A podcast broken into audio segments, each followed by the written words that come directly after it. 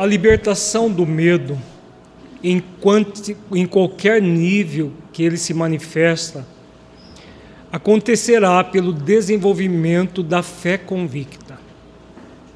Reflitamos sobre essa fé por meio de um koan. Um koan é uma espécie de uma fábula oriental que aborda é, alguma virtude, alguma questão importante para o ser humano desenvolver. Esse koan está no nosso livro mais recente, a, a energia dos chakras e o poder terapêutico da fé, da meditação e da oração. Muitos dos conteúdos que nós estamos trabalhando tem nesse livro.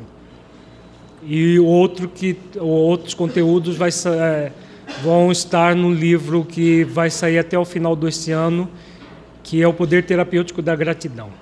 Vejamos o Koan. Imaginemos uma bela semente de pessegueiro. O lavrador abre a cova e a semente é colocada na terra escura, úmida algo vai acontecer com essa semente. Ela fica apreensiva, não sabe ao certo por que está ali, colocada daquela maneira. Então, uma vontade imensa de sair da cova brota dentro dela. Ela tenta sair por todos os meios, mas percebe que a força da terra é muito maior do que ela mesma Contudo, a vontade de sair da cova é tão grande que, quando ela percebe que não é possível construir um túnel para sair diretamente, algo dentro dela começa a se fortalecer e ela se sente tão profundamente corajosa que a primeira raiz lhe surge. Ela então se entrega por inteiro a transformação de si mesma.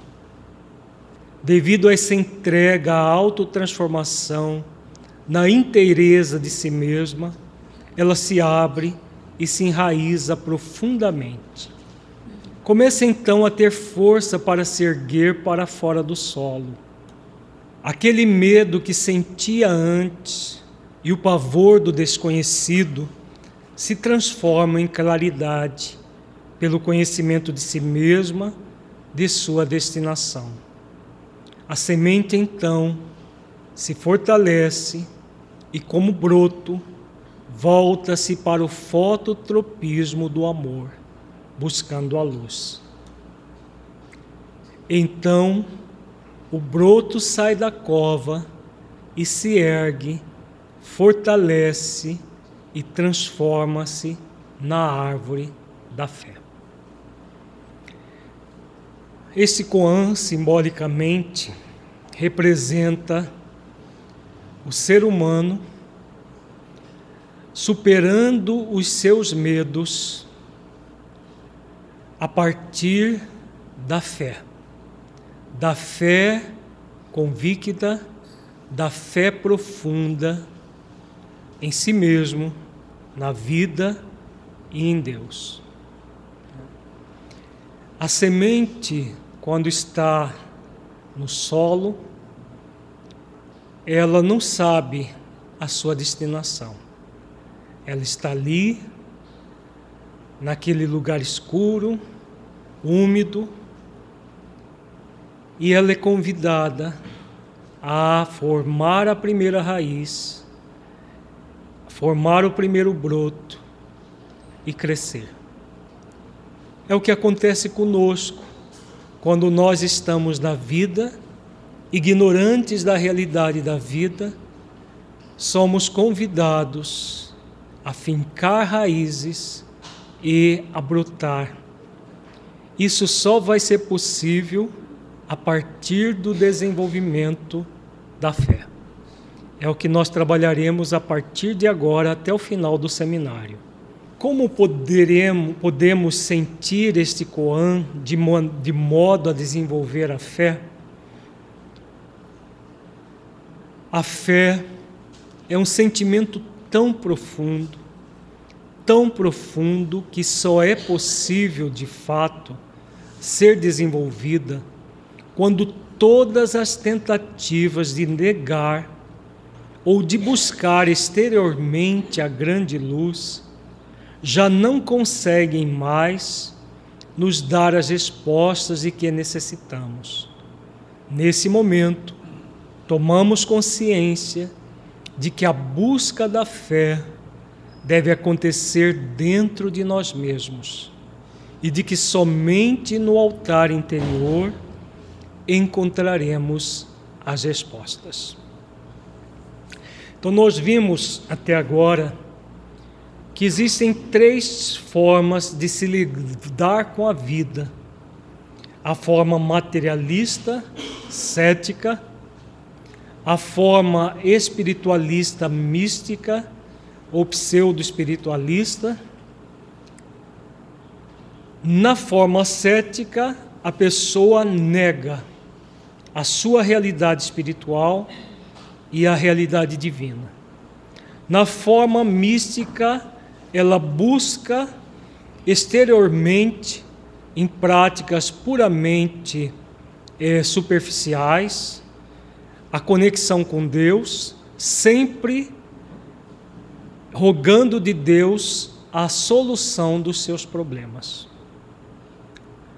A pessoa que já transcendeu isso e entrou no movimento efetivo, ligado ao alto encontro, o autoacolhimento amoroso, o autoconhecimento e entra num propósito real de fé, de confiança, vai buscar exatamente isso aqui a fé dentro de si mesmo.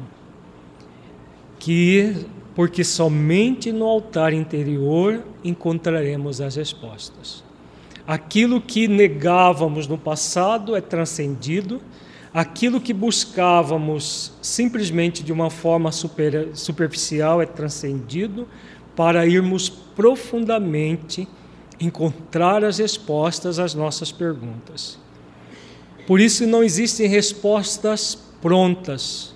Nós falamos de manhã que este seminário não seria para trazer respostas prontas, receitas de como se libertar do medo, da fobia e do pânico. Não dá para ser assim. É necessário que nós mergulhemos em busca das nossas próprias respostas. Então vejamos como fazer isso. A fé, quando despertada, compreendida e amadurecida, coordena e agrega todas as virtudes, em uma obediência profunda às leis divinas. Porém, enquanto ela está mirrada dentro da própria alma, apegando-se às crenças exteriores, às formas e não à essência, ela se debate em aflição e não se enraiza dentro da fonte eterna que há em nossa intimidade. Então, qual é o grande objetivo do Espírito? O grande objetivo do Espírito ir ao encontro de si mesmo, libertando-se desses atavismos. O atavismo do materialismo, pura e simplesmente, e o atavismo desse espiritualismo que busca de uma forma mística, apegando-se às crenças exteriores, às, forma, às formas e não à essência, uma resposta é, em sintonia com a divindade. E nisso o que a pessoa faz? Ela entra num processo aflitivo, em vez de conectar com a realidade profunda da vida. o convite da vida é que nós busquemos, no encontro com a essência divina que nós somos, na conexão com as leis divinas, numa obediência profunda a essas leis, desenvolver as virtudes que se somam à fé e que vão produzir para nós convicção. Para que a fé se aprofunde dentro de nós, a criatura, tal como a semente, é convidada a reconhecer total e profundamente toda a sua fragilidade. Reconhecendo-a, ela toma consciência da sua condição de criatura, filha de Deus, intensamente necessitada em todos os instantes da imensa misericórdia e amparo do Criador. Veja bem, dá a impressão que as pessoas que ficam nesses petitórios incessantes para Deus resolver os seus problemas, que elas estão reconhecidas dos seus, do, da, das suas necessidades e rogando a misericórdia divina e o amparo divino. Por que, que isso não é verdade? É uma aparente ideia de fragilidade, de humildade. Por quê? Porque ela se utiliza de sofisma. Que sofisma é esse, Adriano? Ela aparenta que está se entregando, dá a impressão de humildade, mas lá no fundo, no fundo, o que, que ela quer? O que essa pessoa quer que não existe nos códigos divinos? Privilégio, exatamente. Ela quer privilégios que os problemas dela sejam resolvidos de forma unilateral. Eu peço para Deus e Deus resolve os meus problemas. Aí eu prometo que eu vou fazer isso, fazer aquilo, fazer aquilo outro, e fica a pessoa fica nessa barganha, prometendo coisas materiais em troca de questões espirituais profundas que deve acontecer no âmago dela mesma. E nunca acontecerá de fora para dentro. Por isso que normalmente as pessoas nessa condição elas são insaciáveis. Às vezes a misericórdia divina até concede alguma coisa para auxiliar a pessoa a ter fôlego de buscar o real.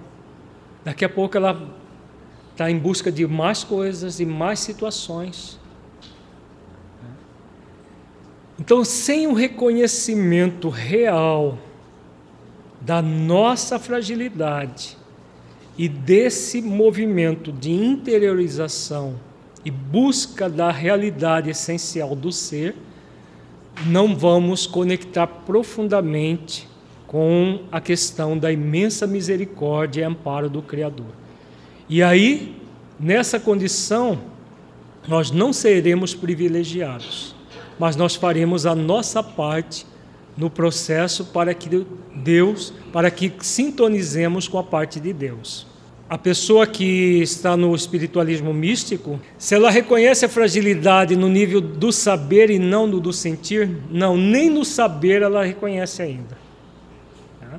Porque ela não se reconhece como um, um ser que está frágil. Como que ela se reconhece? Um ser que é frágil e precisa das benesses divinas para viver. Sem as benesses divinas, esse privilégio ela não vai não, não, não viverá. Então, é diferente da pessoa que já sabe da sua fragilidade, faz exercícios para senti-la num esforço de libertação. Aí, nesse esforço de, de saber e sentir a fragilidade, a pessoa conecta para se fortalecer e superar, porque ela sabe que ela está frágil, mas ela não é frágil, do ponto de vista profundo do termo é, do, do ser espiritual que ela é. A pergunta é por que, que muitas pessoas não conseguem autocura? Significa a, a ignorância da, em relação à vontade? Sim, porque a pessoa busca a autocura como um processo simplista em que ela vai simplesmente fazer algumas coisas e vai conseguir a cura. O processo não é simplista, é um processo de transformação interior em direção à salvação. Salvação nós vimos de manhã. A tua fé te salvou. Significa o processo de autoiluminação do ser. Então, a pessoa que busca de forma é, simplista por um mecanismo de, da, da fé mística. Ou mesmo que ela já não tenha fé mística, mas ela ainda quer, de alguma maneira, facilidades na sua, na sua vida, ela está querendo, de uma forma falseada, conseguir algo que só vai acontecer por um mecanismo profundo de transformação interior. Então, a autocura é exatamente a salvação que nós vimos de manhã, que vai acontecer é quando a pessoa resolve por mergulhar profundamente nas causas do problema, buscando soluções. Enquanto há no coração a presença do orgulho, do egoísmo e da rebeldia, que levam o espírito a se pensar forte e autossuficiente, a fé fica como a semente que tenta, sem sucesso, abrir a cova de forma equivocada querendo arrancar o solo sem braços para cavar. Esse aqui é o grupo dos materialistas, que negam peremptoriamente que são espíritos imortais e que existe um Criador organizando, comandando todo o universo. Então ele se pensa forte e autossuficiente. É como alguém que quisesse cavar um túnel sem braços para cavar. Contudo, quando a criatura se permite reconhecer a sua condição de filha de Deus e a sua imensa fragilidade diante de tantas coisas e questões que não pode controlar nem dominar, a humildade começa a brotar em seu peito. Ela se entrega ao Criador como a semente que se enraiza adentrando no profundo solo de si mesma, na certeza da presença amorosa de Deus em sua vida. Vejamos o que acontece com a pessoa que reconhece a sua necessidade e vai em busca de solucioná-la. Diferente do cético materialista que nega, diferente do místico que busca resolver de fora para dentro, essa aqui não. Reconhece a fragilidade, mas reconhece que é, a, ela não pode controlar o universo, não pode ser autossuficiente, nem tampouco ela deve ser dependente. Porque o místico, o que, que ele quer? Ser dependente. O cético quer ser autossuficiente. E a pessoa equilibrada, o que, que ela quer? Num, num extremo nós temos a dependência, no outro a autossuficiência falsa. E no, no equilíbrio, o que, que nós temos? Hum? A independência interdependente. O que significa isso? ela é independente porque ela tem fragilidade, mas ela não é frágil. Ao mesmo tempo, sem Deus ela é algo, ela não é nada.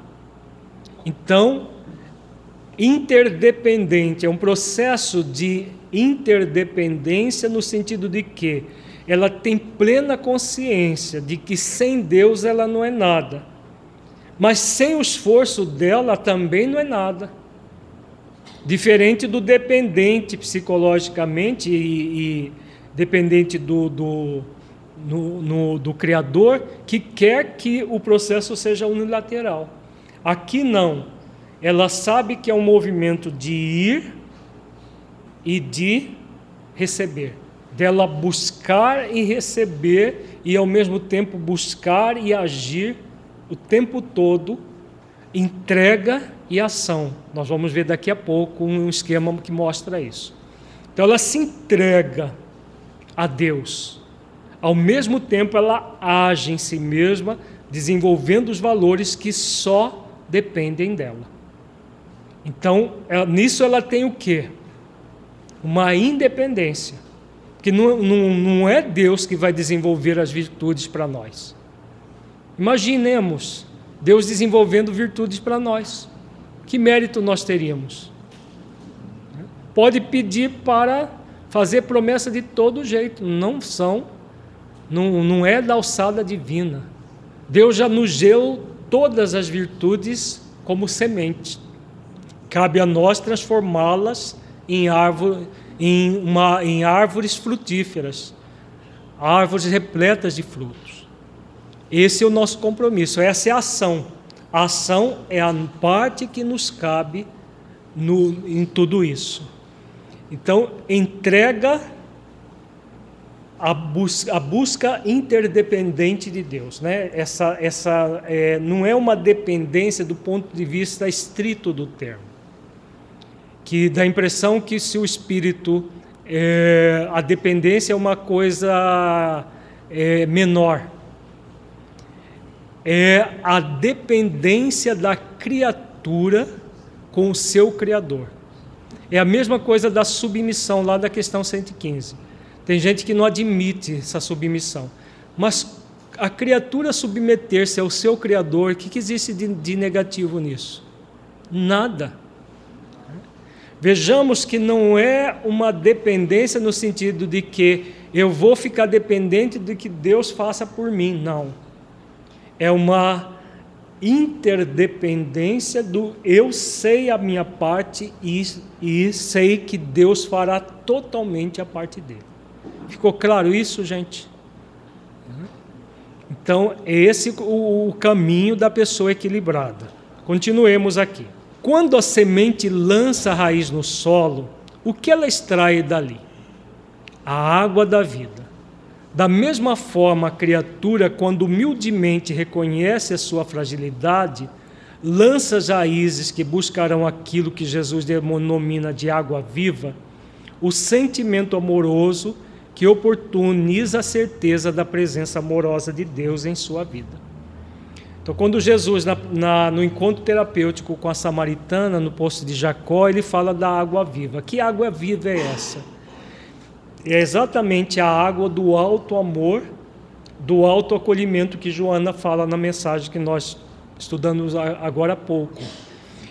Ah, esse alto amor, aliás, no, no, no texto que nós colocamos, o alto cuidado e o alto amor, que gera essa água viva que nos nutre e faz com que nós enraizemos na vida, busquemos realmente a segurança de estarmos na vida. A entrega profunda ao Criador é o nosso grande objetivo. E tal constitui o propósito existencial de todos nós, a meta que trazemos em nossa consciência. A criatura sabe, portanto, por que deve buscar e sentir a fé. Então, o grande propósito do espírito imortal, isso está exarado lá na questão 115, Todos nós fomos criados simples e ignorantes. E qual é a nossa missão? A nossa missão é conhecer a verdade para nos aproximarmos de Deus. Nesse conhecimento, nós vamos encontrar a pura e eterna felicidade. Essa felicidade acontece passando pelas provas que Deus nos coloca para evoluirmos. Uns, alguns de nós aceitamos submissos essa meta outros murmuramos, nos rebelamos contra a vida. Então, quando nós tomamos consciência dessa realidade, o que, que nós vamos fazer? Nós vamos nos entregar de forma profunda a esse grande objetivo de nos aproximarmos de Deus. A fé é o grande, é a, é a, é virtude instrumento para conseguirmos isso. Vejamos aqui agora num esquema. Nós temos aqui num primeiro círculo o eu, espírito imortal. Temos as leis divinas e temos Deus. Vejamos o significado desse esquema dentro do esquema que nós, dentro da questão que nós estamos trabalhando. Aqui é o espírito imortal em evolução. O espírito imortal em evolução, ele tem dois recursos: a entrega e a ação. Dois recursos para evoluir. A que nós nos entregamos? A Deus e às leis divinas. Por quê? Que nós nos entregamos a Deus e às leis divinas. Porque nós não temos como agir em Deus, que é o nosso Criador, nem nas leis. As leis são imutáveis. E, como são imutáveis, cabe a nós apenas investigá-las para conhecê-las e, a partir daí, amá-las e respeitá-las. Onde nós vamos agir? No eu, espírito imortal. Então, no eu, espírito imortal, nós agimos, nos entregando a Deus e as leis, fazendo esforços. E qual será o esforço do espírito imortal? Agir como? Hum? Desenvolvendo virtudes dentro de si mesmo. Para que, Adriano? Que serve essas virtudes? Para que ele manifeste os atributos divinos e aí consiga o quê? Se aproximar de Deus cada vez mais até a condição do espírito puro que se torna uno com o Pai. Nesse momento ele chega na pura e eterna felicidade. Até lá ele pode desenvolver a felicidade relativa. Agora vejamos outro esquema. Em se tratando do ser humano, nós vamos lidar com uma tríade: pensamento, sentimento e vontade. A tríade pensamento, sentimento e vontade vai produzir a nossa energia mental. Onde está o medo aí? Medo é o quê? Sentimento, sentimento egóico, mas é sentimento. Quando a pessoa está envolvida com a energia do medo, como vai ser a energia mental dela? Muito inibida. O que vai acontecer com a vontade dela? Reduzida. O pensamento fica nublado. Quando a pessoa está com medo, ela não raciocina direito. Então, essa, por, que, por que, que nós falamos que o medo é uma energia muito densa? Ela é densa porque é uma, um só é, dos elementos desta tríade, mas que basta essa energia para os demais, o, a vontade e o pensamento ficar comprometido. Faz sentido isso, gente? Ficou claro? Então, por que, que a energia do medo é tão forte? Porque ela acaba nublando a vontade e o pensamento. O ódio é a mesma coisa? Imagina o ódio.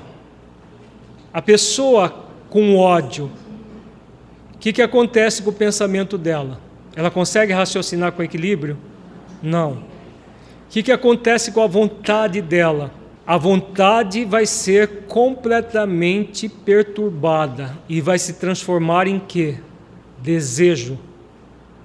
A pessoa com que estimula o ódio deseja vingança, deseja dar o troco, agredir, para como se fosse fazer justiças com as próprias mãos. Então vejamos: pensamento, sentimento e vontade nublado com uma energia. Culpa que, que a culpa faz com o pensamento? Inibe também, com a vontade. Fica mais inibida, porque a pessoa que se culpa, ela se sente merecedora de punição. E aí, ela não age porque, se ela agir, ela vai mudar a sua estrutura. E aí ela vai ser merecedora da felicidade. Como ela quer impedir a própria felicidade, ela ela acaba gerando tudo isso. Aí vamos ver isso, essas três energias, por que, que elas se conectam profundamente com o processo obsessivo? Exatamente por isso, porque ela nubla tanto a razão quanto a vontade. Se o sentimento começa através de um pensamento, sim, normalmente é um pensamento subconsciente, que a pessoa nem se dá conta. Toda pessoa que sente medo, ela sentiu medo porque ela pensou em algum momento: será que isso, e se aquilo? Né? Eu vou.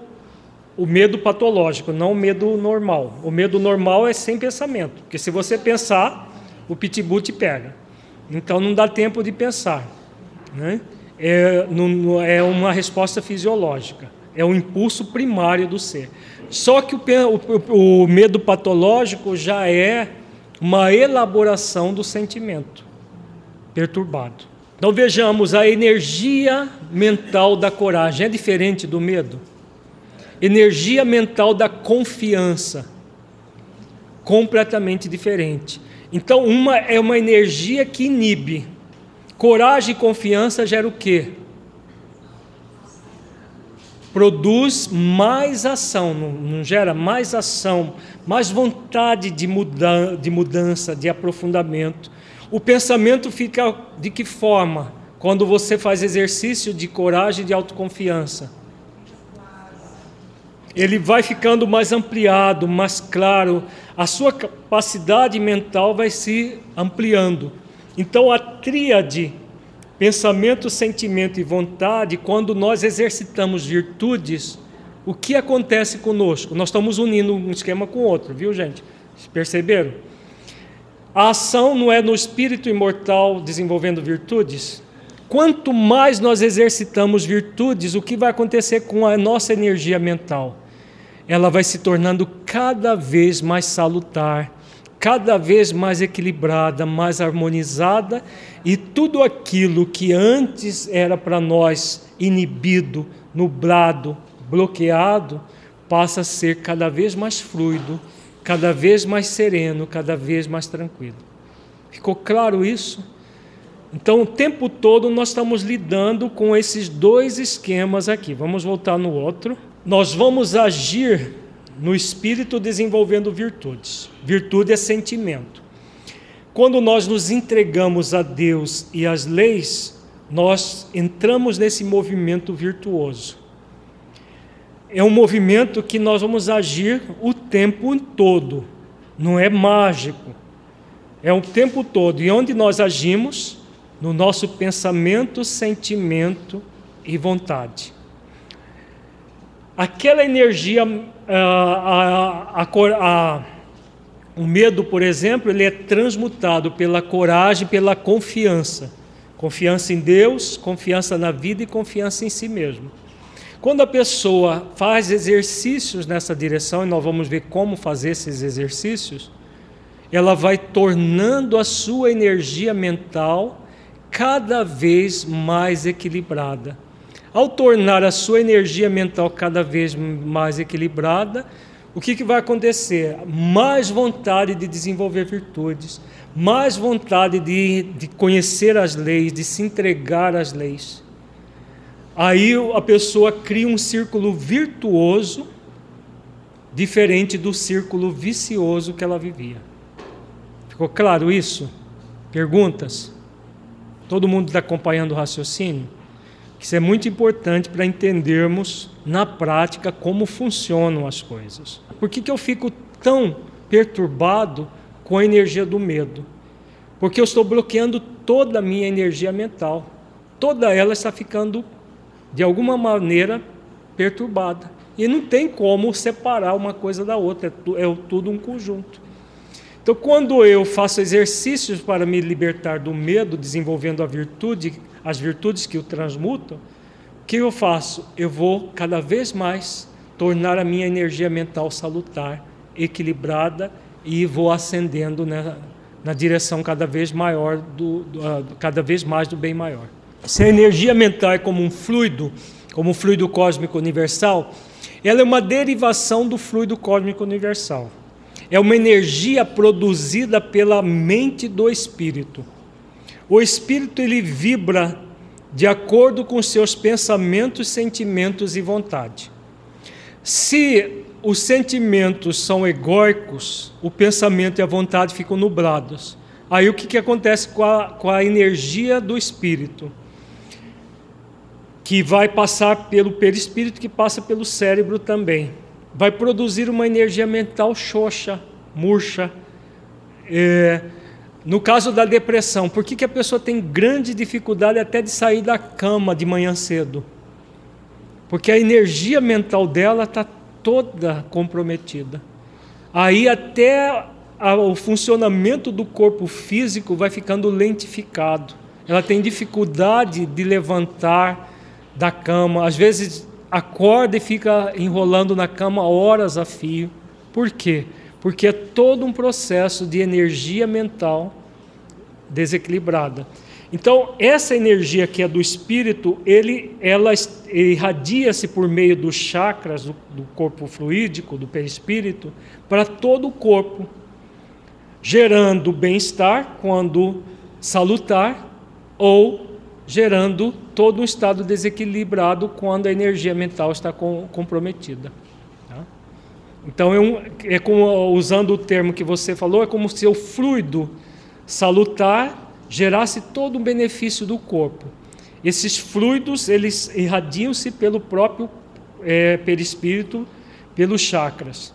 Quando ele está comprometido, inibe ou congestiona os chakras, dependendo da energia que é, estão afeta. Nos livros que nós temos sobre energia no chakra, nós explicamos todo esse processo no nível dos chakras. Não é o nosso objetivo hoje adentrar nessas questões. Para que desenvolvamos o propósito existencial em equilíbrio existencial, é necessário conectar a nossa vontade à vontade divina, o pensamento ao pensamento divino e o sentimento com a suprema virtude, de modo a nos entregar ao amor e respeito às leis morais e agirmos desenvolvendo pensamentos elevados e sentimentos que expressem as virtudes essenciais da vida. Aqui voltamos novamente à entrega e ação. Nós vimos que o propósito existencial de todos nós é nos submetermos às leis divinas, nos aproximando de Deus. Então, esse é o propósito no nível mais profundo do termo propósito existencial. Como que vai se dar isso? Se nós somos imagem e semelhança de Deus, Deus é a suprema vontade do universo, é a suprema inteligência do universo e é a suprema virtude no universo. O que é nos entregarmos verdadeiramente a Deus então? Conectar vontade, pensamento e sentimento com o divino, com Deus desse nível que está aqui nossa vontade com a vontade divina, o nosso pensamento com o pensamento divino e o nosso sentimento com a suprema virtude que provém de Deus. Quando nós fazemos isso, nós estamos nos entregando com amor e respeito às leis morais da vida e ao mesmo tempo estamos fazendo o quê? É uma entrega, mas é ao mesmo tempo o que também? Uma ação porque você está agindo, fazendo esforços nessa direção. No propósito existencial, nós temos as questões atinentes àquilo que é existencial e ao circunstancial.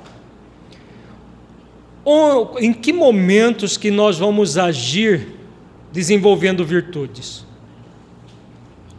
Em que momentos? em todos, no, na, no, conosco mesmo, é, na, na vida familiar, no trabalho profissional e voluntário, na nossa vida em sociedade, nos nossos relacionamentos, em todas as circunstâncias, nós somos convidados à entrega e ação. Entrega às leis, agindo, desenvolvendo virtudes em todas essas áreas. Se nós fizermos esforços pra, para isso, nós vamos cada vez mais nos sentir plenos diante da vida ou não? Agora, isso é fácil, muito trabalhoso, extremamente desafiador tudo isso. Vamos ver agora os esquemas que falam da, dos, das experiências de desafio que nós temos. Temos aqui ah, um quadro que mostra as expectativas em relação às várias circunstâncias da vida. Nessas várias circunstâncias que acabamos de ver, o que ocorre? É, no, é comum nós nutrirmos expectativas? É ou não, gente? É. Quais são as expectativas da pessoa que cultua o medo? Nós falamos de manhã.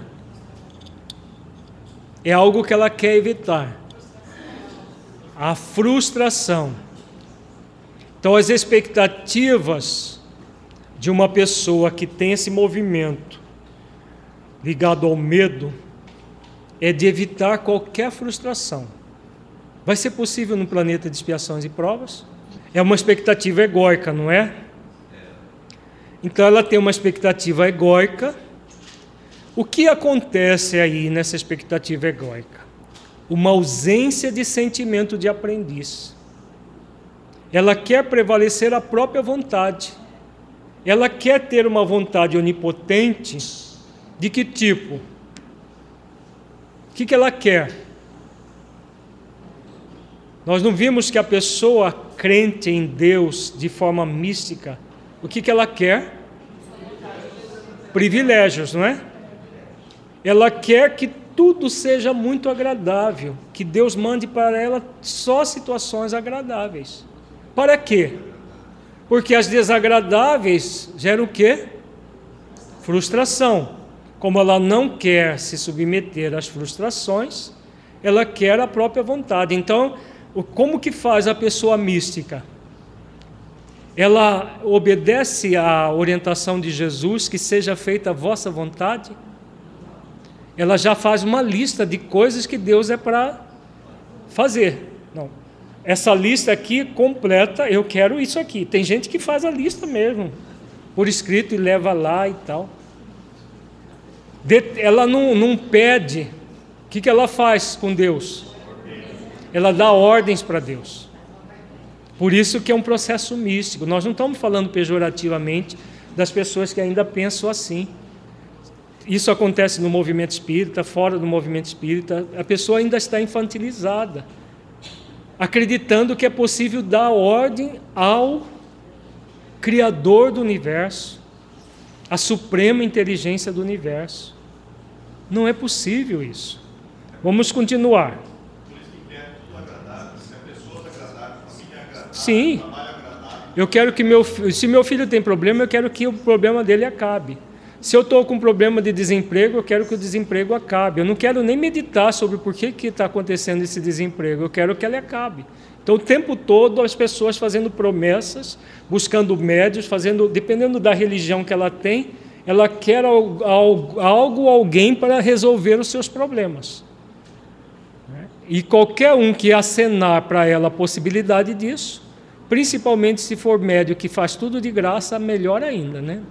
Porque quando tem que pagar, a pessoa fica com uma dor no, no bolso, no dedo, de, é até difícil para pagar. Mas no, no movimento espírita nem pagar precisa, então, com raras exceções, né? o movimento espírita falseado. Nem pagar precisa. Então as pessoas ficam lá sedentas dessas, dessas de atender às suas expectativas egóicas de uma forma unilateral em que ela não quer desenvolver o sentimento de aprendiz. Isso conduz o quê? A entrega às leis ou um desrespeito às leis? Um desrespeito às leis. Em vez dela se entregar às leis, ela quer leis que privilegiem a vida dela. Ela e os seus, né? Os meus. Eu e os meus. O outro vizinho, ah, se sobrar alguma coisa, dá umas migalhinhas para o vizinho.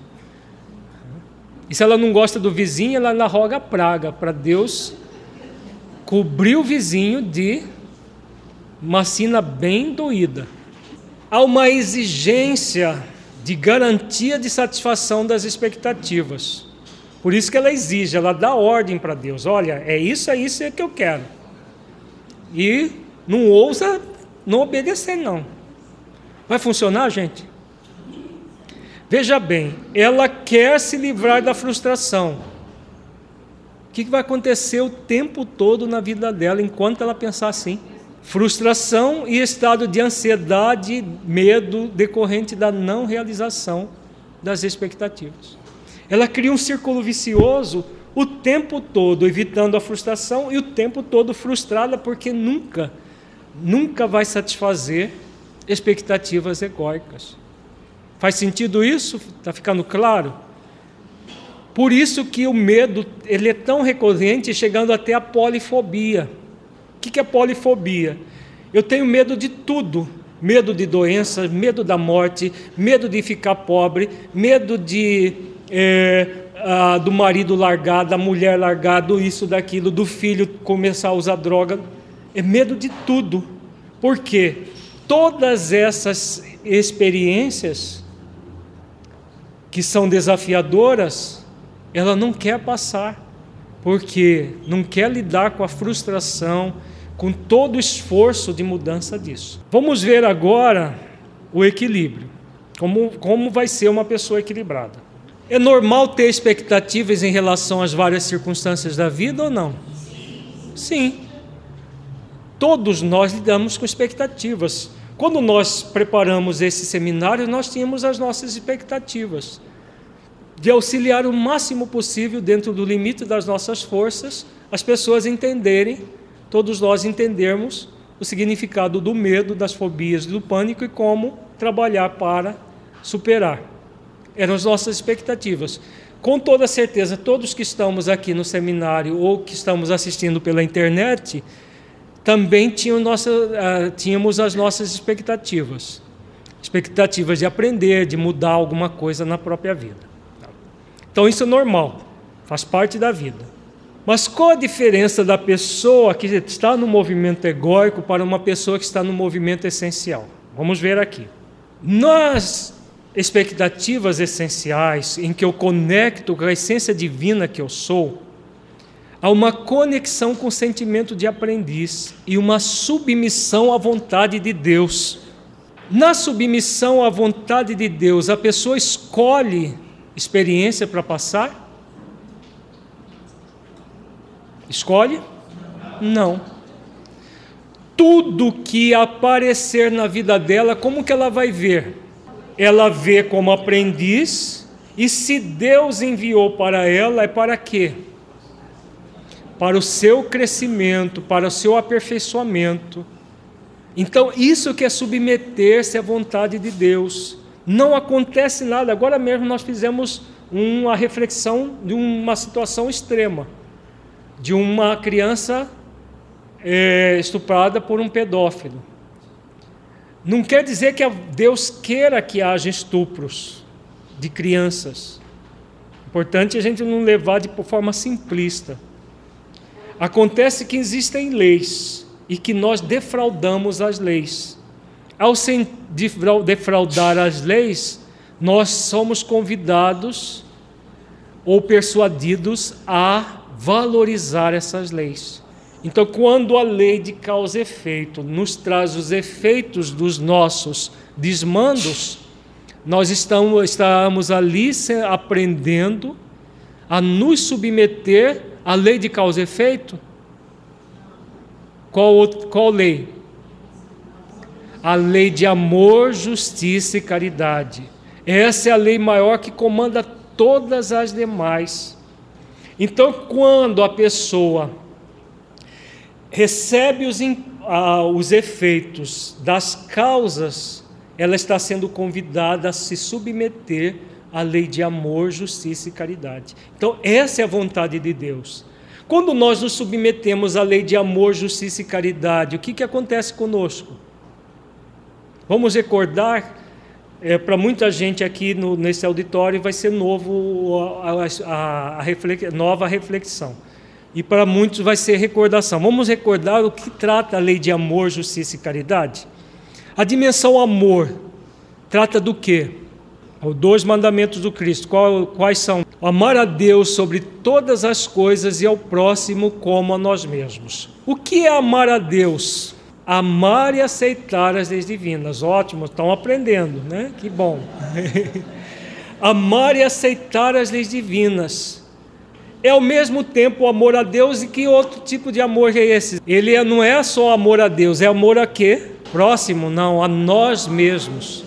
O maior ato de alto amor que o Espírito pode exercitar é exatamente amar as leis na sua própria consciência. Quando ele faz esse exercício, ele está num exercício profundo de auto-amor, porque ele está conectado com as leis divinas, e as leis divinas existem para quê? Está lá no livro dos Espíritos. Para que elas foram criadas? Para que todas as criaturas de Deus sejam felizes. Está lá no livro dos Espíritos. Todas elas existem para que nós sejamos felizes. Quando nós fazemos exercícios de amor nesse nível, o que vai acontecer? Nós acionamos qual outra dimensão da lei? Justiça. O que preconiza a lei de justiça ou a dimensão justiça da lei maior? Os direitos e os deveres. Qual é o nosso maior direito? Sermos felizes. Qual é o nosso maior dever? Exercitar o amor e a caridade para ser feliz. Então, quando nós fazemos exercícios de amor a nós mesmos, de amor ao próximo como a nós mesmos, fazendo aos outros aquilo que gostaríamos que fosse feito a nós, nós vamos adquirir o direito de sermos felizes porque estamos praticando o dever de amar e de sermos caridosos. Essa é a vontade de Deus. Se nós fizermos isso o tempo todo, exercícios para isso o tempo todo, há espaço para medo, há espaço para culpa, há espaço para ódio, qualquer outro movimento egóico exacerbado em nós? Não há. O que há espaço? Para a transmutação desses sentimentos todo pela prática das virtudes. Então, isso é submeter-se à vontade de Deus. É uma submissão que vale a pena nós cultivarmos? Com toda certeza, porque vai nos produzir a pura e eterna felicidade, cedo ou tarde, a começar da felicidade relativa já possível aqui agora. Quando nós sentimos qualquer um desses sentimentos, medo, ódio, culpa ou qualquer outro denso, significa que nós não estamos fazendo exercício exatamente, que nós não estamos fazendo o exercício que deveríamos fazer. Não quer dizer que o sentir o processo, o medo ou qualquer sentimento já seja um problema. Mas ao sentir, a pessoa faz os exercícios, e ao fazer os exercícios, ela transmuta ela não se entrega à energia. O grande problema é a energia que nós nos entregamos e tolhemos a nossa liberdade. Tolhemos a tríade é, é, é, pensamento, sentimento e vontade. Então, esse processo é o que? É o amor e respeito às leis divinas. O que vai acontecer? A pessoa que está fazendo esse exercício pode se entregar de forma convicta à garantia que ela está que ela estará satisfazendo as suas expectativas? Pode se entregar ou não? Sim. Porque as suas expectativas serão de que tipo? Serão essenciais. As, as essenciais envolve se afastar das frustrações? Não. Envolve o quê? Aprender sempre com todas as experiências, porque ela mobiliza o sentimento de aprendiz o tempo todo. Diante de uma experiência desagradável, o que, que ela faz? Ela pergunta: o que a vida está me convidando a aprender aqui, nessa experiência? Com isso, em vez de um estado de frustração, de ansiedade, de perturbação, ela entra cada vez mais num estado de gratidão decorrente da realização das suas expectativas, e nessa gratidão ela vai se sentindo cada vez mais alegria existencial e o resultado é um profundo bem-estar diante da vida. Quem aqui nesse auditório não gostaria de sentir isso? Levanta a mão. Ninguém levantou a mão. Porque vale a pena trilhar este caminho. É um, é um caminho trabalhoso? Muito. Não é difícil, é trabalhoso. trabalho constante conosco, perfeitamente possível de ser realizado. Perfeitamente possível. Nós temos na vida, como já falamos várias vezes, muitas experiências de desafio. As experiências de desafio são aquelas desagradáveis. Desagradáveis ao nosso ego, porque as nossas expectativas são de que tipo? De evitar frustração. E qualquer experiência mais desafiadora, nós vamos lidar com a frustração. Imagina se gente, é, nós chegamos num, num ambiente e alguém nos xingar. É possível isso acontecer? Alguém nos trata mal, alguém não, não, nos entender e sair blasfemando? É. É desagradável isso? É. Agora, é perfeitamente comum. Se eu quiser o tempo todo evitar frustração, o que, que eu posso propor para mim? Nunca mais voltar lá. Não é? O ego propõe isso, nunca mais voltar lá, porque lá as pessoas são assim, assim, assado. Fica de mal deles. Hã? É, não merece a minha presença. São mil subterfúgios que o ego faz conosco para você evitar aquilo. Porque você quer evitar a frustração, fica com medo até de passar perto daquele lugar que você teve isso. A pessoa que está buscando uma, a sua condição de aprendiz da vida, ela foi xingada. Dentro das leis divinas, qual é a lei que permite que alguém xingue a gente? Lei de liberdade. Se o convite da vida é que ela ame todas as leis divinas, não é que ela vai amar o xingamento, porque quem que vai, nossa, que beleza, me xingou, que maravilha. Só se a pessoa for pancada da cabeça, né? Ela não vai fazer isso com xingamento, mas ela pode amar a lei de liberdade que permite que o outro xingue. Pode e deve, né, fazer exercícios. Eu não gostei daquilo que o outro fez, mas eu dou direito ao outro de fazer isso porque existe uma lei divina que comanda isso. Ele não deveria fazer isso, mas ele fez. Então ele usou da lei de liberdade. E eu amo a lei de liberdade. Quando ela faz isso, o que, que ela está fazendo com a experiência desafio? Desagradável. Ela continua desagradável, não continua? Mas ela já tomou uma direção diferente? Que direção que ela tomou? Amorosa. Ligada ao quê? O que, que a pessoa fez com aquela experiência desagra desagradável? Transformou numa experiência aprendizado. É bom isso? Quando ela transforma aquela experiência desagradável numa experiência aprendizado, o que, que aconteceu dentro dela?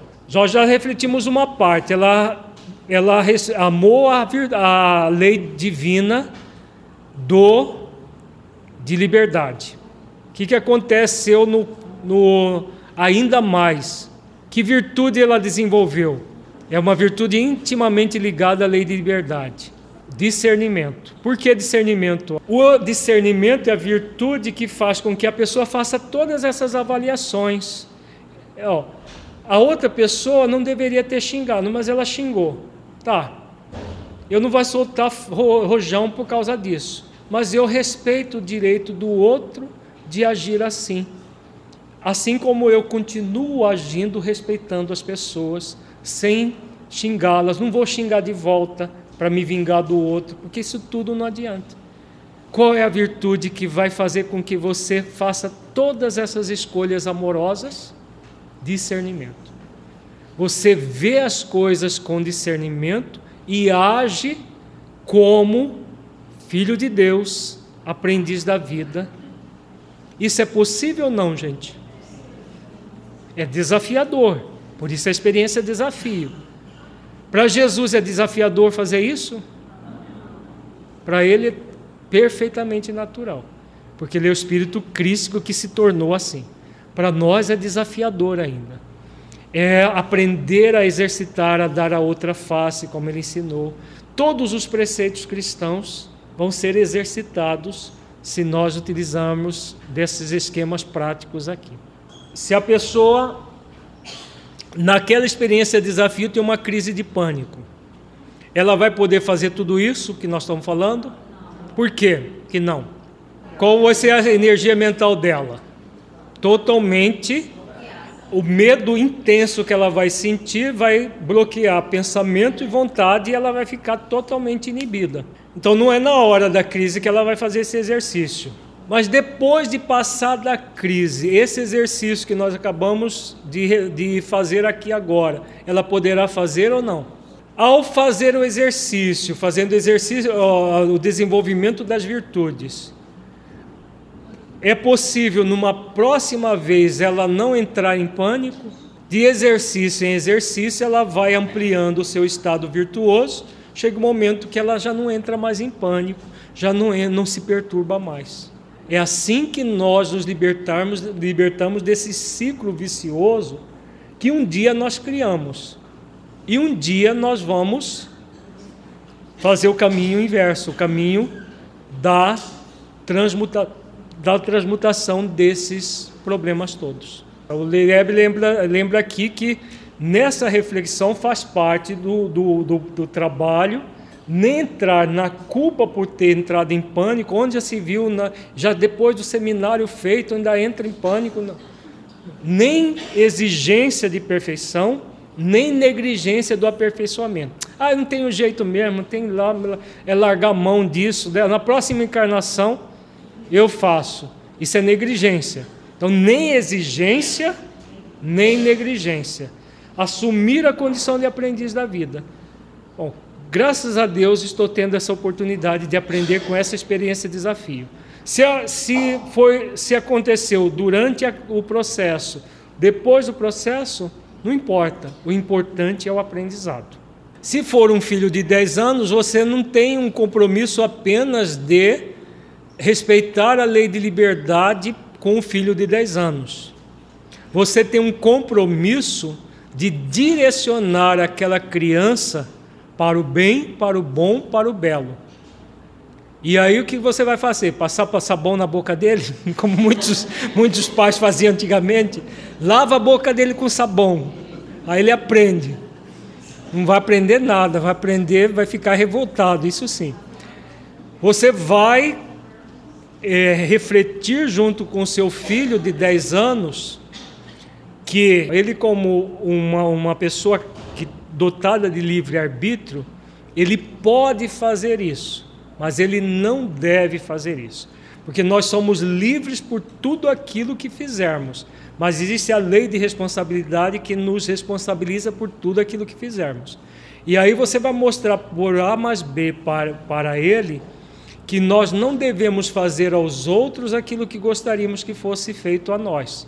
Vai mostrar para ele que, se fosse com ele, ele gostaria de receber aquelas, aquela ofensa, aquela, aqueles xingamentos, com certeza ele não gostaria. Então você vai mostrar de todas as formas, porque aí entra o seu papel de pai, que aquilo não deve ser feito por causa disso, disso e isso. Você exercita a virtude e convida a criança a exercitar a virtude também. Você não vai impor a virtude, mas vai convidá-lo quantas vezes forem necessárias. Nesse exemplo hipotético que nós demos é para relações fortuitas, não é para relações próximas do tipo pais e filhos. Relações pais e filhos têm outra você não vai respeitar o direito da criança de lhe xingar. Não, meu filho tem livre-arbítrio, pode xingar à vontade. O que, que, é isso? Né? Não é dessa forma. O livre-arbítrio da criança, inclusive, é restrito. Ele tem liberdade de escolher, por exemplo, se ele vai tomar banho antes ou depois do desenho animado, mas ele vai tomar banho, vai. Né? Então, é essa liberdade que ele tem. Não tem a liberdade de não tomar banho. Com a higiene, do, a higiene física, nós nunca tergiversamos com os nossos filhos. Né? Com a higiene espiritual, nós muitas vezes deixamos. Ah, que bonitinho, ele xingou. É bonitinho uma criança de três anos xingando. Olha que ele tiver 13, olha que ele tiver 18, não apenas xingando, mas te dando uns tabefes daqueles bem dados. Você vai achar bonitinho, mas achou bonitinho quando tinha três anos, muitas vezes. Então, liberdade restrita com responsabilidade. Nós terminamos hoje um livro, já vamos fazer merchandising dele. ah, é, o significado das leis divinas em nossas vidas. Os últimos quatro capítulos desse livro falam sobre as leis divinas na família. E aí nós trabalhamos todas essas questões, o livro inteiro, é as leis divinas aplicadas ao nosso dia a dia, na vida profissional, no trabalho voluntário e na família, no caso desse livro. E vamos ter outros livros com outras aplicações. Mas é, trazendo para os pais a responsabilidade de conduzir os filhos ao bem, ao bom, ao belo. Jamais ser é, bonzinho, conivente, porque aí o compromisso que os pais assumem é muito, é, são muito graves. Aqui nós temos experiência e estímulo. O que é esse tal de experiência e estímulo? As experiências e estímulo são as experiências agradáveis não do ponto de vista do ego. Porque, do ponto de vista do ego, o que, que são experiências agradáveis? Aquelas que não trazem frustração. São aquelas que vão ficar na maciota, mar de rosas, filhos maravilhosos, trânsito perfeito fluindo. Né? Não existe esse lugar, né? Mas. fluindo tudo maravilhoso, temperatura de um jeito que a gente gosta. Quem gosta de calor, calor. Quem gosta de frio, frio. Quem... Esse é o agradável do ponto de vista do ego. Isso é possível no planeta de expiações e provas. Diz que eh, na, na revista Espírita fala que Júpiter é assim, né? Só que Júpiter é um, é um planeta ditoso, o feliz. Para chegar lá é preciso ser um espírito ditoso, feliz. Aí nós vamos ter uma, uma planeta dessa categoria. Mas aí já não vai ser agradável o ego, porque o ego vai estar quase que transcendido. Vai ser agradável porque nós merecemos tudo isso agradável. Então, essa experiência estímulo, o agradável, é do ponto de vista essencial. Então, o que seria uma experiência estímulo? Tudo aquilo que vai nos auxiliar a conectar com o sentimento de aprendiz, a conectar com a nossa condição de filhos de Deus, aprendizes da vida.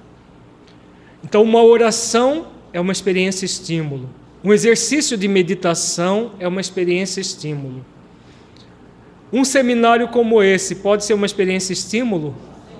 Para muitos pode ser até desagradável, né? Que no primeiro intervalo espirrou e não voltou mais. Vai ser uma experiência desafio para outros, uma experiência extremamente estimulante, extremamente agradável. Poderia ficar mais horas aqui refletindo essas questões, porque a pessoa que já está mais amadurecida e vê cada fala, cada situação como estímulo ao essencial dentro dela. Tanto experiências de desafio quanto experiências de estímulo nos convidam a experiências aprendizado o tempo todo aprendendo como espíritos imortais, aprendizes da vida. As experiências de aprendizado acontecem de duas formas: pelos acertos e pelos erros. nos acertos, nós temos uma conquista a êxito. É normal ter uma conquista a êxito? Nós nos esforçamos, trabalhamos, demos tudo o que nós podíamos, acertamos, que bom. Rejubilemos e sigamos em frente. E se diante de uma experiência, desafio, a gente erra? A pessoa que se culpa, o que ela faz? Mas você não podia ter errado. Você acabou de assistir um seminário, você acabou de ler um livro, mas que você não pode isso, mas que não. Essa experiência é a pessoa que se culpa. Ela nunca vê o erro como um aprendizado. Ela vê o erro como algo abominável que ela tem que arrancar de si mesma. Há autoacolhimento aí? Há auto aceitação, auto-amor, não. A pessoa se tolhe. Quando temos um erro, o que faz a pessoa aprendiz da vida? Ele nem se culpa, nem se desculpa. A desculpa como, como que funciona? Errar é humano. Afinal, eu sou um espírito imortal, aprendiz da vida. Então, o espírito imortal, aprendiz da vida, vai errando mesmo. Não, não é assim não. O espírito imortal, aprendiz da vida, faz esforços para dar o melhor e acertar, admitindo que ainda traz muita ignorância em si e pela ignorância erra. Porque numa existe exigência de perfeição, na outra negligência do aperfeiçoamento. No equilíbrio, o que, que a pessoa busca? Eu sou um aprendiz. Eu eu devo fazer todos os esforços para dar o melhor e fazer certo, admitindo que eu possa errar. Quando eu erro, aprendo com o meu erro. Quantas vezes forem necessárias. Se eu aprendo, o que está acontecendo comigo? Esse já é um exercício virtuoso. Que, que virtude é essa? Humildade e mansidão. Né? Humildade e mansidão em conjunto com amor incondicional a nós mesmos. Somente com amor incondicional a nós mesmos, humildade e mansidão, nós nos conectamos com o sentimento de aprendiz e aprendemos sempre em todas as circunstâncias. O que vai acontecer quando nós nos movimentamos nessa direção? Nós vamos o tempo todo cumprir as leis divinas, desenvolvendo as virtudes essenciais da vida. Entender esses esquemas é muito importante para entendermos como que na prática nós nos libertamos dos sentimentos egóicos como medo, culpa, raiva, ódio e outros mais e desenvolvendo virtudes. Se entra o exercício da virtude e paciência, não apenas paciência, mas quatro virtudes: esforço continuado, paciente, perseverante e disciplinado. Então temos quatro virtudes: esforço continuado, paciência, perseverança e disciplina. Com isso, a pessoa vai cada vez mais reforçando isso dentro dela mesma, desenvolvendo os recursos dentro de si. Se a pessoa que, ao ter a misericórdia, recebe ajuda e, pela rebeldia, reincide no erro e a doença volta, e a outra que recebe a misericórdia e transforma, se isso está correto? Sim. Por quê? Na existência corporal, nós somos é, convidados a trabalhar uma série de virtudes. Nesse processo, se nós agirmos com rebeldia, o que, que vai acontecer com o corpo e com a mente? Vai adoecer, não vai? Então é a mesma coisa, não importa se aconteceu na mesma existência ou depois mas não há transformação do espírito. Quando o espírito se transforma, ele se movimenta na direção da saúde. Ao se movimentar na direção da saúde, ele aproveita a dádiva da lei da misericórdia e conquista valores do espírito imortal. Isso que Jesus fala, vai não tornes a pecar, significando que que a pessoa fizesse esforços de autotransformação Jesus sabia que aquelas pessoas não poderiam ser perfeitas de uma hora para outra, porque nunca mais errar, pecar é a mesma coisa que errar, seria impossível para elas. Mas reincidir em rebeldia no mesmo erro já era possível para elas, superar a reincidência em rebeldia. Por isso ele é, colocava para algumas pessoas: vai, não tornes a pecar, e para outras, a tua fé te salvou. A diferença era umas que estavam num processo ainda de apenas receber a, a, o auxílio da misericórdia sem autotransformação, e as outras já no movimento autotransformador.